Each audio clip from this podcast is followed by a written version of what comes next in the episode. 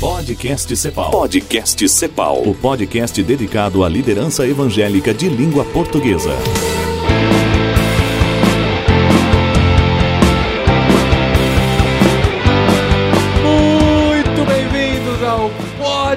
Cepal! Estamos aqui no Aquário de Ideias do 43º Encontro Cepal, numa parceria entre Cepal, já é a quarta vez que eu falo Cepal, Irmãos.com e Team Street Brasil, nosso patrocinador, ajudando a realizar esse espaço aqui, para você durante todo o ano ficar ouvindo mais um pouquinho desse encontro aqui de Águas de Lindóia. E hoje eu estou aqui, eu sou Paulinho, estou aqui com a esposa Adriana, a minha esposa Adriana. Opa, fica claro, né? Eu sou a Adriana, missionária da CEPAL. Você se acha por causa disso? Eu estou aqui no 43º encontro da CEPAL e eu estou aqui gravando Vamos colocar um, com... vamos com- colocar um, um plim toda vez a gente falar Cepal? um plima não é de moedinha, não, Não, né? é um plim só pra marcar. Ah. assim. A gente faz um combo, né? Quando fizer 20, sei lá. E eu estou aqui com dois missionários especiais da CEPAL. Por que, que eles são especiais? Porque eles estão na melhor equipe A melhor CEPAL. equipe, claro. A Aê. nossa equipe. Renato E aí? e Nana. Olá! Ana Carolina. E é, é Ribas, né? O pessoal te chama de Ribas? É Renato Ribeiro, né? É. É, ficou Ribas. Mas Ribas o pessoal, de O pessoal te chama de Ribas mesmo ou te chama de Renato? não, a maioria me chama de Renato. Ah, mesmo. é que ele, Ah. ele queria que fosse Ribas. não pegou, Ribas, não pegou. Ribas, É legal, mas não, não pegou, não pegou. E a Nana te Nunca chama pegou nenhum apelido em mim, cara. Os nunca, que a você tentava. Numa época eu tentei Jim, né? De Jim Morrison, que eu gostava dos The Doors. aí uma vez que eu achava que eu era parecido com o Jim Morrison. Aí você falava, meu aí- nome é Renato, mas me chamam de Jim. Aí na internet eu usava Jim e tal. Aí uma vez um amigo assim olhou e falou: Cara, você pode até ser o Jim, mas só se for mocosado. E aí meu apelido na internet uma época era Jim Mocosado. Mas nem esse aí pegou. Nem Hoje é só Renato mesmo. Aí a Nana, certo. que nunca tentou, É, um apelido tem um que apelido. pegou. né? O meu pegou, o meu pegou. Eles são missionários da CEPAL trabalhando com nova geração, trabalhando com jovens, moram em Campinas, perto da gente lá em Vinhedo. A gente tá Pertinho, pertinho. bem próximo. Estão há pouco tempo na CEPAL também. Ainda estão descobrindo o primeiro encontro CEPAL que vocês participam, Sim. né? Isso. Estão morrendo de medo aí, se escondido, se escondido. O Renato tava mó feliz que ele ganhou um walk-talk.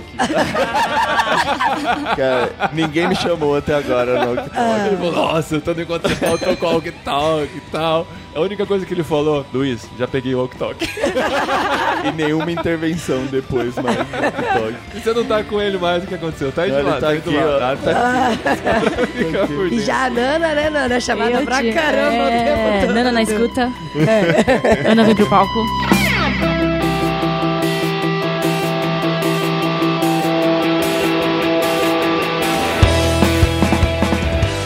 Legal do Renato e da Nana é que eles não vieram pelo caminho normal desenvolvimento de um evangélico hoje no Brasil, diria assim, né? Que às vezes a gente nasce num lar cristão e já conhece, já tá envolvido no, no movimento eclesiástico e tudo mais, já cresce, né? Conhecendo bem de igreja, ou se converte na juventude vai pro- É, ou então, exato, isso É, que eu ia falar. É convidado por, por um amigo pra ir na igreja, participa do grupo de jovens, ou na igreja, ou, ou grupo pequeno, se converte e vai lá e cresce na igreja. Aham. E a gente já nasce, cresce inserido em todo esse universo. Quando eu conheci o Renato e a Nana, eu comecei a falar de algumas pessoas que a gente conhecia e tal, pra ver se a gente achava algum elo, né? Ah, e ninguém, né? Eles olhavam pra gente uma cara de interrogação. Sabe Josué Campanhã? Não, não. Oswaldo Prado, Não, eu falei Ariovaldo pra Nana, Ramos. eu falei pra Nana, nossa, ó, é, o Hernandes Dias Lopes tá chegando aí já. Ela, mas quem que é Hernandes Dias Lopes?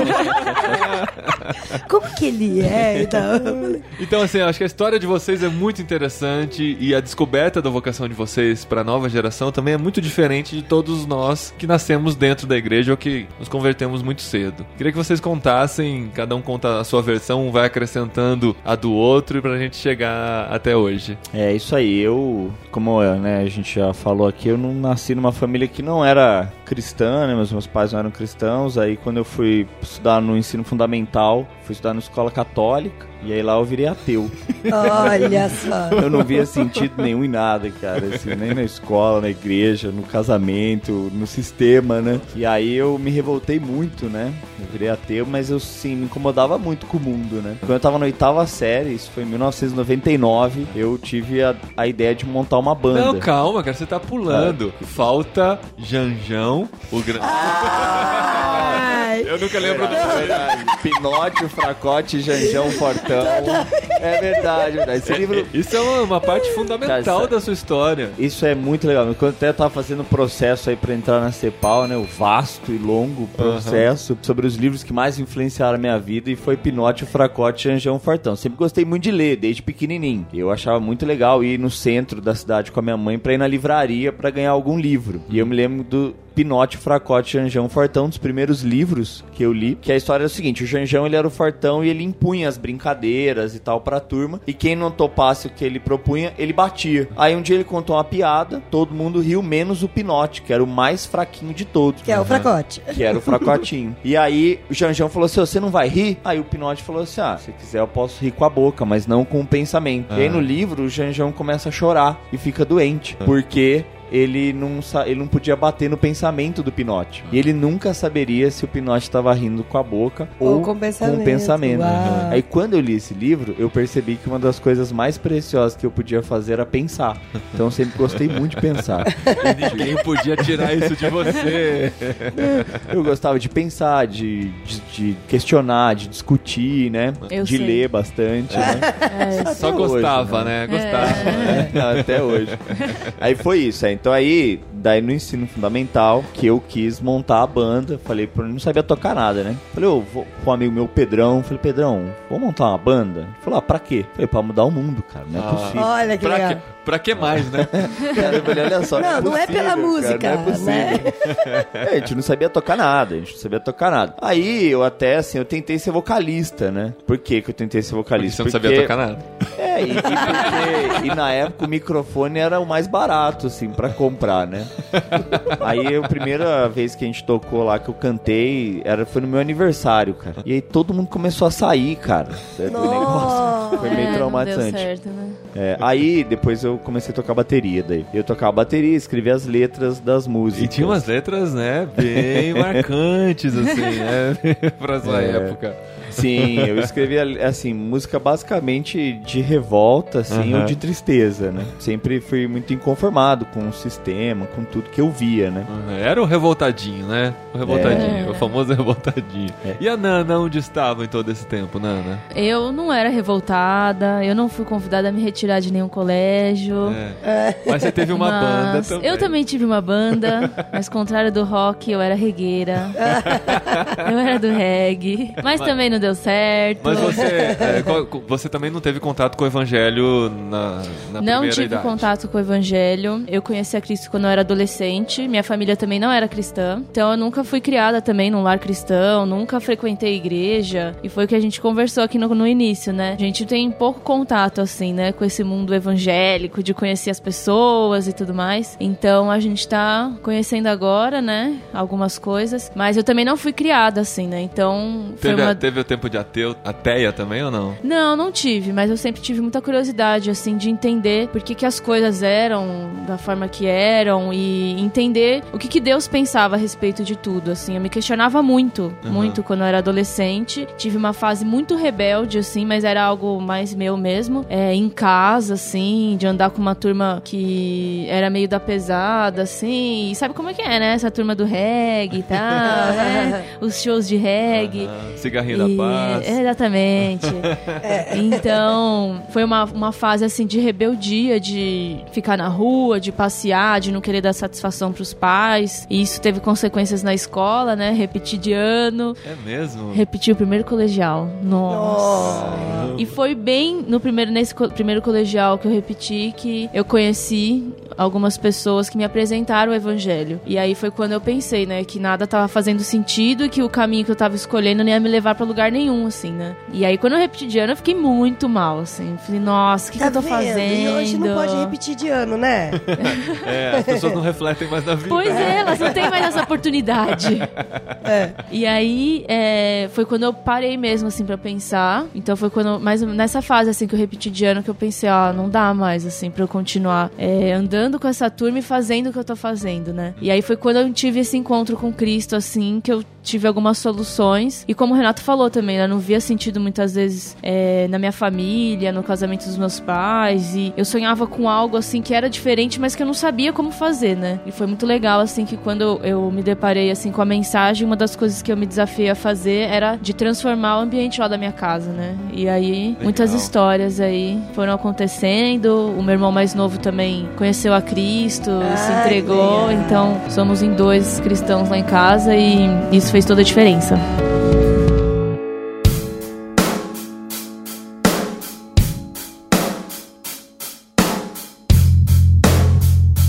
E você, Renato, como é que foi do revoltado, né, ateu revoltado É. com a banda de rock até você entender o amor de Cristo na sua vida? É, quando eu comecei a ouvir assim sobre Jesus, né, foi numa organização que promove acampamentos, né, e gincanas, assim, com o intuito de evangelizar os adolescentes. E aí quando eu me deparei com essas histórias, Mas né, você conheceu a partir da escola? isso foi na escola, eu tava no Você também, né, Nana? A partir da escola. O meu foram. é, alguns amigos começaram aí nesse acampamento a participar dessa organização. acampamento, É, tá. tanto que a gente, né, se conheceu, no conheceu lá. acampamento, né? acampamento é sempre, né, Bom pra, pra Boas se encalhar, oportunidades. né? Bom, bom pra várias coisas, né? Pra conhecer Jesus, pra conhecer O marido. É, o marido. Meu, meu primeiro contato foi na oitava série mesmo, que montaram uma viagem de formatura pro pessoal da oitava série, que foi nesse acampamento. E lá eles compartilharam de Jesus. Mas eu nem prestei muita atenção. No primeiro acampamento que eu fui, eu levei um punhal. Eu dormia com ele embaixo do travesseiro. Sério? Punhal de verdade, verdade? Punhal. Eu tenho punhal até hoje Era lá. aquele do fofão, né?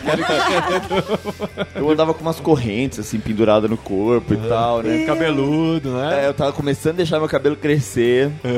e assim, eu nem pres- prestei atenção, né? Aí ali eu comecei a participar de algumas atividades, né? Eu ouvia, mas eu não prestava muita atenção. E aí, em julho de 2001, foi quando realmente eu pude ouvir, prestando atenção sobre as histórias de Jesus. E, e aí fez bastante sentido na época, porque eu tava muito, muito mal, assim. Eu me sentia muito angustiado, muito vazio, assim. Como eu era muito questionador e revoltado, eu não via resposta pra nada, né? Eu sofria muito, eu sofria muito. Quando eu eh, me deparei com a mensagem de Jesus, especialmente a história do paralítico no tanque de Betesda, se mexeu muito comigo, porque o tanque de Betesda parece um pouco com o mundo, né? Um lugar cheio de pessoas doentes, sofrendo, esperando alguma coisa acontecer que não acontece e a vida não, não caminha, né? Aí eu reparei que a minha vida era tipo isso, né? Eu tava num ambiente totalmente hostil e eu não saía do lugar, não acontecia nada. E Jesus vai e transforma a vida daquele cara, revoluciona. E aí eu me identifiquei com Jesus, o revolucionário, né? Eu falei, nossa, cara. Jesus. Que legal. É, Legal. Jesus revoluciona, cara. Aí eu me identifiquei com isso.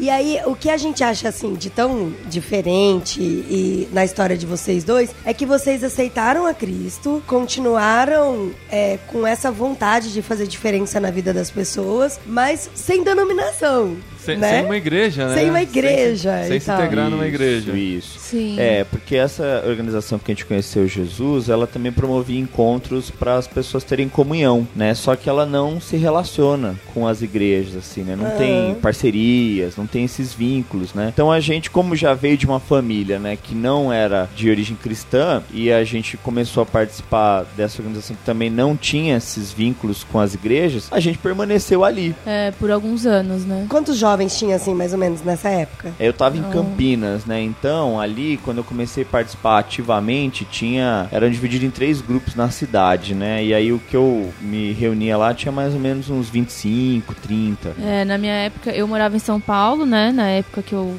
conheci a Cristo. Eu fui morar em Campinas só porque a gente casou mesmo, né? E aí eu não podia perder a oportunidade, claro, né? Então, quando eu conheci a Cristo foi lá em São Paulo, nessa mesma organização. E na época, assim, muitos amigos meus aí dessa época do reggae tiveram a oportunidade também de conhecer e participar e, e fazer alguns estudos bíblicos. Alguns ficaram, é, se depararam com a mensagem, se ide- identificaram e ficaram. Outros não, né? Que na época, assim, eu era adolescente, aí eu eu ficava super triste, né? Ah, eu vou orar por eles e tal. É, foi um período muito legal, assim. Tinha mais ou menos, acho que uns 40 jovens, assim, lá, que a gente se reunia. Uau, que legal, Era bem legal. que legal. E Era por bem legal. vocês terem sido impactados por esse trabalho de jovens evangelizando jovens, hoje vocês sentem essa mesma necessidade. Esse é o chamado de vocês, né? É, isso até assim, né? Em 2004, eu entendi, assim, eu tava muito ainda na pegada da banda, né? Eu Hum. ainda tava com a banda, querendo que a banda desse certo e eu queria, Queria transformar o mundo. Isso. Mas aí, Jesus, ele nos dá novas perspectivas, né? Eu percebi no segundo semestre de 2004 que se eu gastasse meu tempo fazendo qualquer outra coisa que não fosse é, anunciando a cura da pior doença do mundo, que é o pecado, eu estaria perdendo tempo, Uhum. né? E aí eu decidi começar a falar de Jesus. E eu era é, jovem, né? E Aí ali... Você transformou a banda numa banda gospel.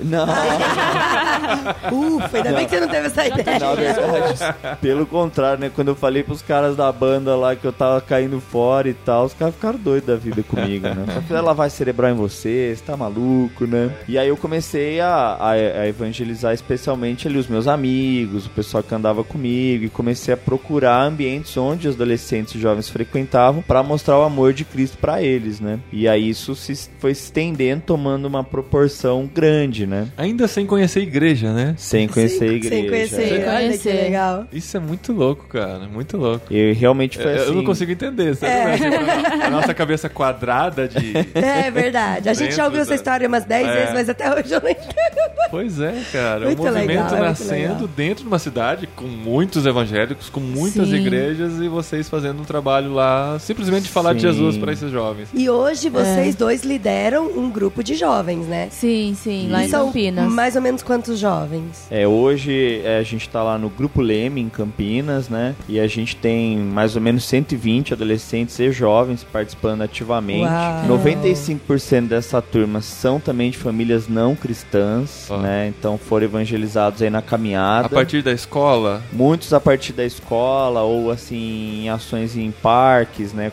praticando esporte junto com eles, né? Mas muitas ações dentro de escolas, né, especialmente com uma estratégia de servir algum a, a escola de alguma forma que não fosse simplesmente ir lá pregar o evangelho e ir embora, né? Porque hoje a gente vê que há um- uma certa resistência já muito grande para esse tipo de ação, né? Em muitos lugares do Brasil, em Campinas tem sido assim. Então são estratégias de fazer alguma coisa que possa servir a escola dentro da uma necessidade dela e na convivência com esses adolescentes e jovens sinalizar o reino de Deus para eles e aí ganhando o direito de ser ouvido por eles falar de Jesus.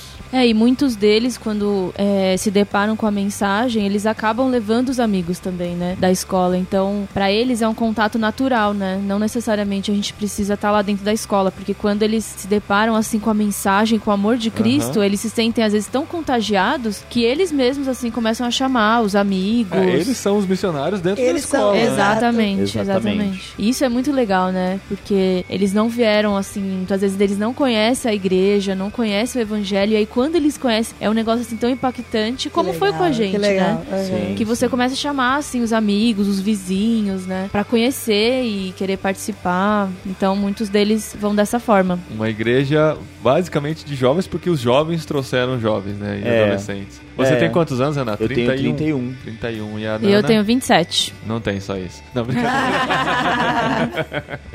não, ela tem cara de bem menos pra quem não conhece. E o Renato Ah. também, vai. O Renato Também, tem uma também. carinha de, É. de a gente tá conservado, né? É. E eles são os anciãos da igreja. Olha só. Literalmente, os mais velhos. É, e tem sido muito especial, assim, né? Tá com a turma lá e, e ver o quanto realmente Cristo tem transformado eles integralmente, assim. Eles buscavam fazer diferença na escola, na faculdade, no trabalho. Na família. E um dos grandes desafios, assim, da turma hoje é evangelizar os pais. E esse é um dos maiores desejos deles, assim, que eles têm orado muito, assim, e a gente tem feito algumas ações para poder atingir esses adultos que também não têm relação nenhuma com a igreja, muitas vezes não tem nem interesse, né? Mas tem agora um filho ali, uma filha cristã dentro de casa, Que sinalizando foi o reino. transformada, que tem Exatamente. fruto, né? É. E é interessante, assim, vocês estarem na CEPAL como líderes e pastores, né, desses, desses jovens e adolescentes. Adolescentes. E assim, dentro da CEPAL, a gente dá apoio para a igreja brasileira e agora também fora, né, para líderes e pastores que querem também ter um, um, um aconselhamento, uma consultoria. E como assim,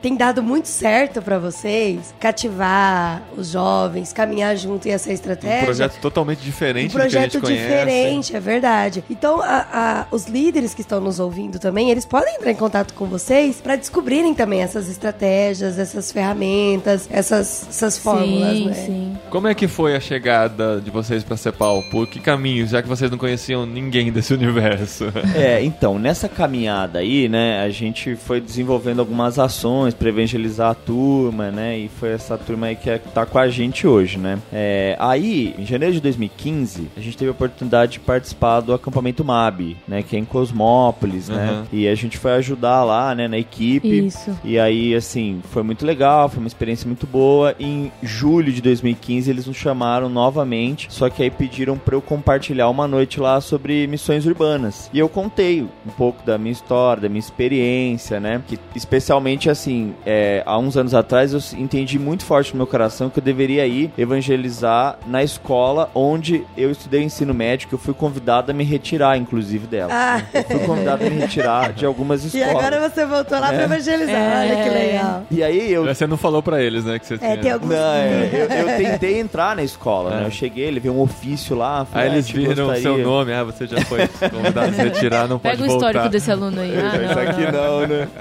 E eles não, não quiseram abrir a escola no primeiro momento, né? Uma escola particular, não confessional, lá de Campinas. E aí eu falei, poxa vida, Deus, mas eu, eu tinha muito claro que eu deveria falar de Jesus pra essa, pra essa turma, né? E aí eu, eu saí ali, porque eles não quiseram abrir a porta da escola, e fiquei do lado de fora olhando pra escola e falei assim, como é que eu vou falar de Jesus pros alunos dessa escola? E aí eu me lembrei que na rua de cima tem um ponto de ônibus. E aí eu fui nesse ponto de ônibus e tinha uma galera ali. E eu comecei então a frequentar aquele ponto de ônibus de duas a três vezes por semana pra conversar com os alunos ali na hora da saída. E pegava uns ônibus com eles também. É, aí às vezes fala assim, que ônibus Que você vai pegar? Eu falava, qual você vai pegar? Tal. Vou pegar esse aí também. Daí eu pegava e ia conversando. Que legal. E com isso, eu ia orando. Eu disse, Deus, envia aqui os adolescentes, os jovens que o Senhor tem selecionado pra fazer uma coisa acontecer, um movimento. E aí eu comecei a compartilhar de Jesus para aqueles jovens ali na convivência. Um tempo depois, filha da dona da escola ligou no meu celular, era uma noite assim, Renato, é você que fica aqui no ponto de ônibus falando com os alunos? Até medo de responder, né? Nossa, o que vai acontecer, né? Ser preso, né? Aí eu falei, sim, sou eu. É você que tá andando com tal e tal e tal menino? Sim, sou eu. Aí ela disse assim: Renato do céu, eu não sei o que, que você tá fazendo, mas vem pra dentro da escola porque a Ah, mudança da vida desses que meninos legal. foi impressionante. E, E muitos contei- deles estão, né, com a gente aí até hoje, né? É, Na meninos do caminhada, ponto de né? ônibus. E aí eu contei essa. Ponto de ônibus. Essas e outras histórias eu compartilhei em julho do ano passado nesse acampamento MAB sobre essa é, estratégia de atingir as cidades, né? Porque para mim a Uhum. grande ideia da gente atingir as cidades é ser cristão, é amar. Que legal, que É legal. basicamente isso, né? E aí eu compartilhei sobre isso. E lá tinha uma missionária da CEPAL nesse acampamento também. E aí quando é, eu acabei a palestra, ela veio conversar comigo. Ela falou, tem com a tudo Nana, a né? ver, tem Vocês tudo têm a cara ver. da Cepal, vocês precisam mais ajudar legal é a que ela comentou pra igreja. gente depois. Ah, conheci um casal que tem tudo a ver com a Cepal e tal. E ela falou assim, né? Pô, você nunca pensou na CEPAL? Eu falei, o que, que é CEPAL? A gente nem conhecia, né? ela falou assim, sério que você não conhece a CEPAL? Eu falei, "Ah, deixa eu te explicar um pouco melhor a minha história. né? Eu sou cristão há mais de uma década, mas no universo meio paralelo, né?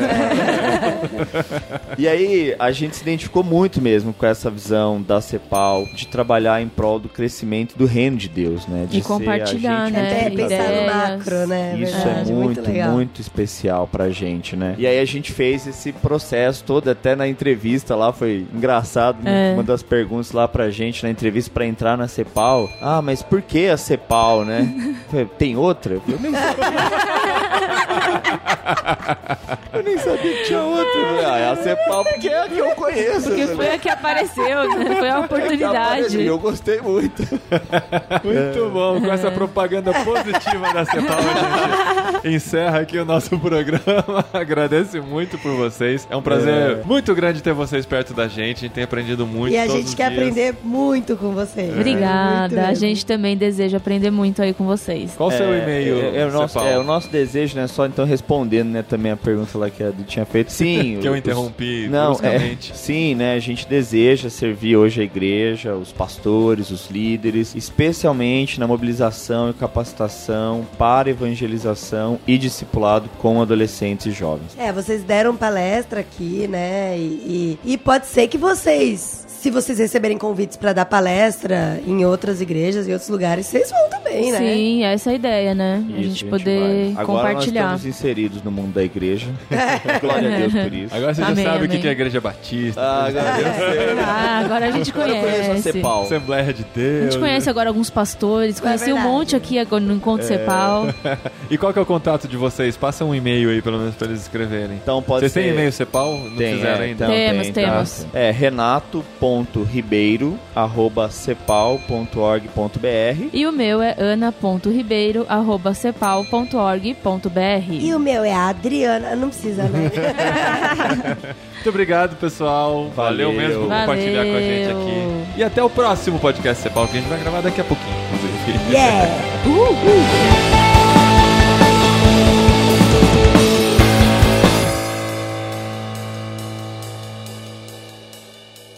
Nesse podcast Cepal foi dito a palavra Cepal 33 vezes, com mais essas que eu disse são 35.